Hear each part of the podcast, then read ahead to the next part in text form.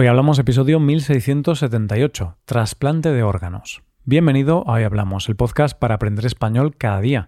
En nuestra web hoyhablamos.com puedes ver la transcripción, las explicaciones y los ejercicios de este episodio, escuchar el episodio extra semanal y tener clases con nuestros profesores Adrián y Paco. Todo esto te ayudará a llevar tu español al siguiente nivel. Hola oyente, ¿qué tal? Se suele pensar que no hay vida después de la muerte. Pero en el episodio de hoy vamos a conocer la manera en que podemos mantenernos vivos después de muertos. Concretamente, podemos mantener viva una parte de nuestro cuerpo. Hoy hablamos del trasplante de órganos. A veces me pasa que reflexiono sobre lo mucho que ha avanzado la humanidad desde el principio de los tiempos, y me parece una auténtica barbaridad. Y algo que me fascina del ser humano y su evolución es que a pesar de ser conscientes de que somos seres mortales, invertimos un montón de esfuerzo y dinero en alargar nuestra vida.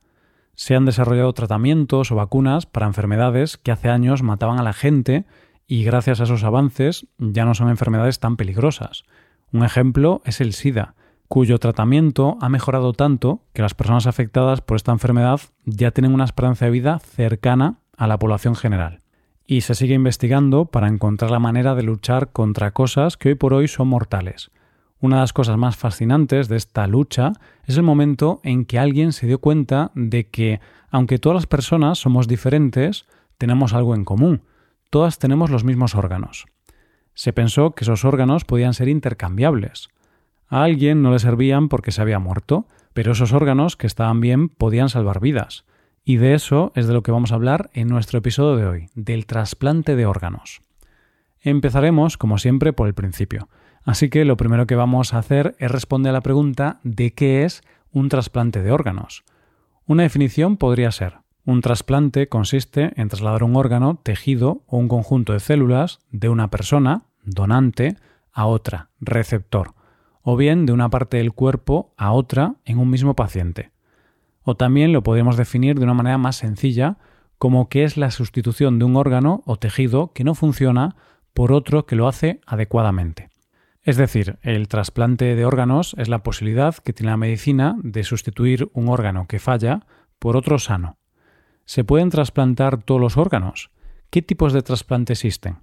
Lo primero que debemos saber es que existen dos tipos de trasplantes, los de órganos y los de tejidos. En el caso de los órganos, los que se pueden trasplantar son el corazón, el hígado, el páncreas, el riñón, el pulmón y el intestino. En el caso de los tejidos es posible hacer trasplantes de piel, huesos, segmentos vasculares, córneas, médula ósea y válvulas cardíacas. ¿Cómo funciona el trasplante de órganos? ¿Quién puede donar órganos? ¿Algún tipo de donación de órganos en vida? Bueno, son muchas preguntas y vamos a responderlas todas. Pero quizá lo primero que tendríamos que aclarar es qué es un donante de órganos. El donante de órganos es la persona que decide, de manera voluntaria, que se extraiga uno o varios de sus órganos y se inserten en el cuerpo de otra persona. La mayoría de las donaciones se hacen, como es lógico, una vez muertos, básicamente porque son órganos vitales sin los que nos moriríamos nosotros si los donamos. Pero sí es cierto que hay algunos órganos dobles, como los riñones, que sí se pueden donar en vida, así como una parte del hígado, páncreas o pulmón, o un tejido como la sangre y la médula ósea. Para donar órganos o ser donante de órganos es fundamental que sepamos varias cosas. Lo primero es que puedes dejar constancia de tu intención de ser donante de órganos en España haciéndote el carné de donante. Esto muestra tu consentimiento, pero aún así no es un documento vinculante, por lo que tendrías que informar a tus familiares para que cuando se produzca el fallecimiento tus familiares den la autorización. Hay que decir que en España tenemos una ley de trasplantes donde está regulado todo lo que tiene que ver con el trasplante y la donación de órganos. Una vez fallecida la persona, los médicos siempre tienen que preguntar por el consentimiento del fallecido a los familiares. Pero claro, aunque todos podemos tener la voluntad de ser donantes de órganos, no todos podemos ser donantes de órganos. El donante tiene que haber fallecido en la unidad de cuidados intensivos de un hospital, para que los órganos a trasplantar se puedan conservar en condiciones óptimas. Y por supuesto, es necesario que los órganos estén en las condiciones necesarias para ser trasplantados. ¿Quién puede recibir un trasplante? Esto depende de la valoración médica. Una vez diagnosticada la enfermedad y la mala función del órgano en cuestión, se valora el estado del paciente y se incluye en una lista de espera del órgano a trasplantar. Puede recibir un trasplante toda persona que tenga dañado un órgano que o no se puede curar con ningún otro tratamiento o está dañado de manera irreversible. Es el momento de esperar, que puede ir de meses a años. Y claro, las esperas también pueden alargarse porque no se pueden trasplantar todos los órganos a todas las personas. Tienen que ser compatibles. Se tienen que hacer una serie de pruebas donde se determine la compatibilidad del órgano por parte del receptor para que no rechace. Aún así, la persona que recibe el trasplante tendrá que tomar medicación de por vida para evitar el rechazo del órgano. ¿Cuántos trasplantes se hacen en el mundo? Para conocer los trasplantes a nivel mundial nos vamos a fijar en los datos ofrecidos por el último informe del Observatorio Mundial de Donación y Trasplante, correspondiente al año 2021. Según este informe, se realizaron un total de 139.040 trasplantes en los 79 países que han participado en este estudio. Aproximadamente la mitad de ellos fueron trasplantes de riñón y el resto de hígado, corazón, pulmón, páncreas y unos pocos, 172, de intestino pero no hubiera sido posible sin los donantes, que fueron 37.653 donantes fallecidos y 39.522 donantes vivos. Vaya cifras, ¿verdad? ¿Y qué pasa con España?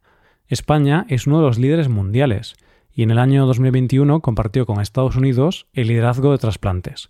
España ese año tuvo una estadística de 102,4 trasplantes por millón de habitantes y Estados Unidos tuvo 126,8 trasplantes por millón de habitantes.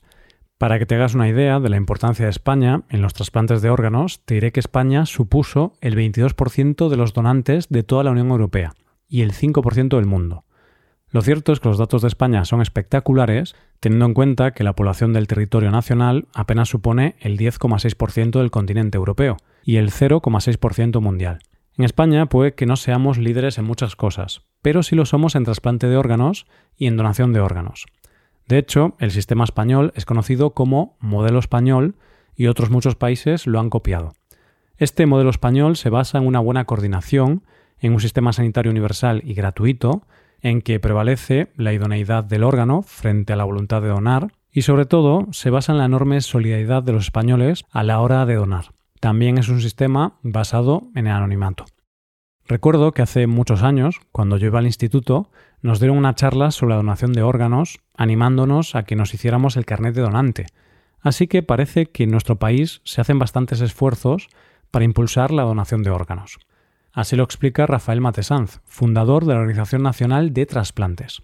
El sistema español de trasplantes se basa en un sistema nacional de salud bueno y de atención universal, en la solidaridad española, y la tercera pata del trípode es un sistema organizativo.